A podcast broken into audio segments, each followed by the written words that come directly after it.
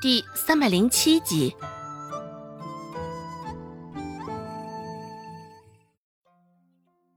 周芷四下打量了一下，一下子就看到了拥着人的那处，不多想，周芷抬脚就往那个房间走去。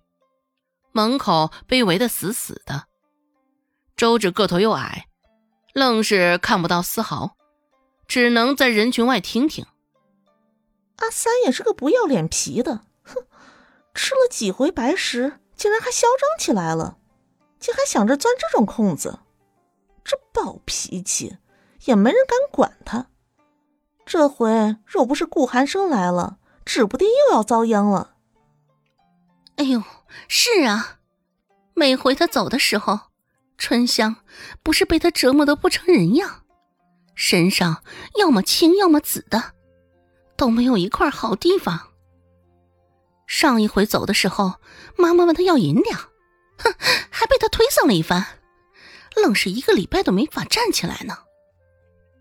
是啊，是啊，我上回也瞧见了，还给砸碎了我们这两个花瓶了嘞。平日里没什么人光顾春香也就罢了，现在被阿三折腾成这番了，也赚不到一个银两。唉，真是天可怜见的。啊，妈妈早就看着春香不顺眼了，赚不到钱也就罢了，哼，还惹到阿三给来添麻烦。若不是当时买他下来花了些银两，哼，若不然早就将他给遣出去了。不过这顾寒生啊，长得可真是好看，我在这这么多年都没见着过这般好看的男子。若是顾寒生，我不要银两也愿意。哼，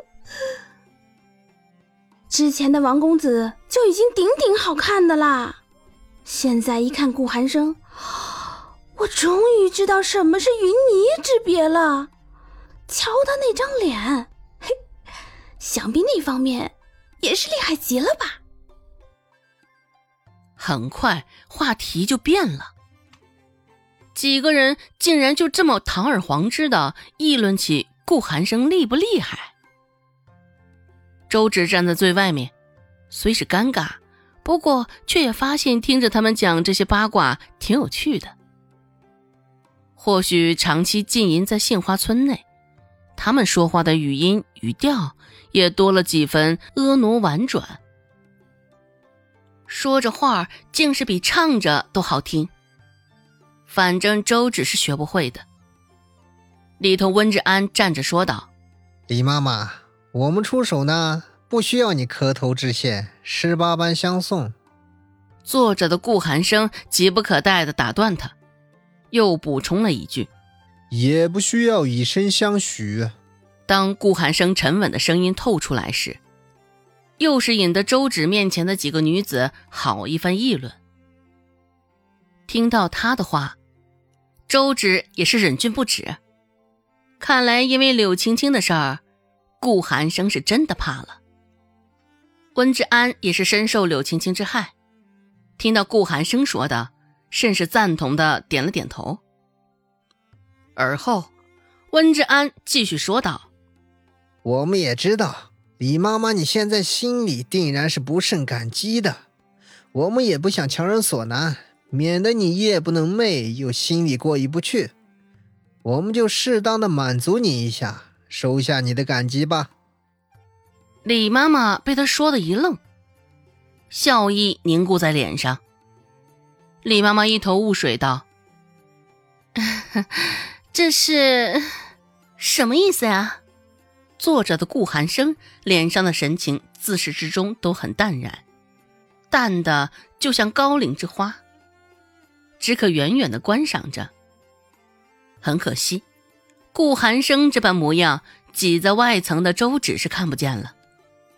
李妈妈瞧了眼温志安，他脸上还带着笑意，只是怎么看都不像是无害的样子。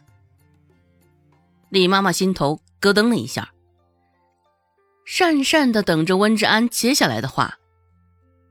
温志安看了一眼顾寒生。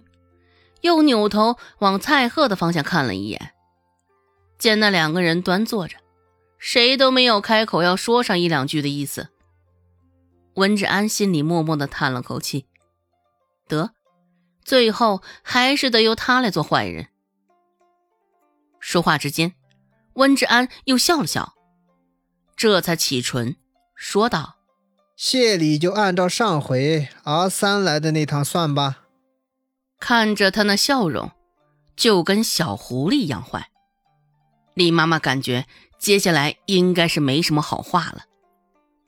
僵着笑，李妈妈就听到他接下来的话：上回他应该是砸坏了两个鎏金抛釉大花瓶，市价二十五两一个，算你便宜些，且就二十两一个吧。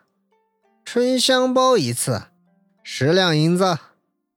上回，李妈妈你还被阿三打伤，休整了不少时日，且就算你十两银子吧。这么算下来，统共六十两银子。温志安看着一旁笑容早就绷不住的李妈妈，柔声安慰道：“我知道李妈妈也不是小气之人，你的谢意我们也不好推脱。”以免惹得妈妈你伤心难过。一边说着，一边还不忘拍着李妈妈的马屁，却也不忘索取好处。李妈妈的心头都在滴血。果然如此，果真是没有好话呀。挤在最外层的周芷听到温志安这么说，也是大为炸舌。原来顾寒生的银两是这般来的。还真是长见识了，这可真是与趁火打劫无异呀。不过，与周芷这般想法的也不多，除了他，大抵就是李妈妈了。周围的那群女子，俱是觉得温志安这主意没毛病。也就六十两银子，对于李妈妈来说，过是九牛一毛。唉，就是啊。毕竟将阿三那等泼皮抓住了，日后可是少了不少的麻烦啊。就是，毕竟将阿三那等泼皮抓住了，日后可是少了不少麻烦呢。唉，若遇见顾郎之时，我还未入红尘多好啊！真正是长得好看，功夫了得，心地还善良。这一群人，该是中了顾寒生的邪了，都伸手管李妈妈要银两了，竟然还开口替他说话，称他善良。本集播讲完毕，感谢您的收听，感兴趣别忘了加个关注，我在下集等你哦。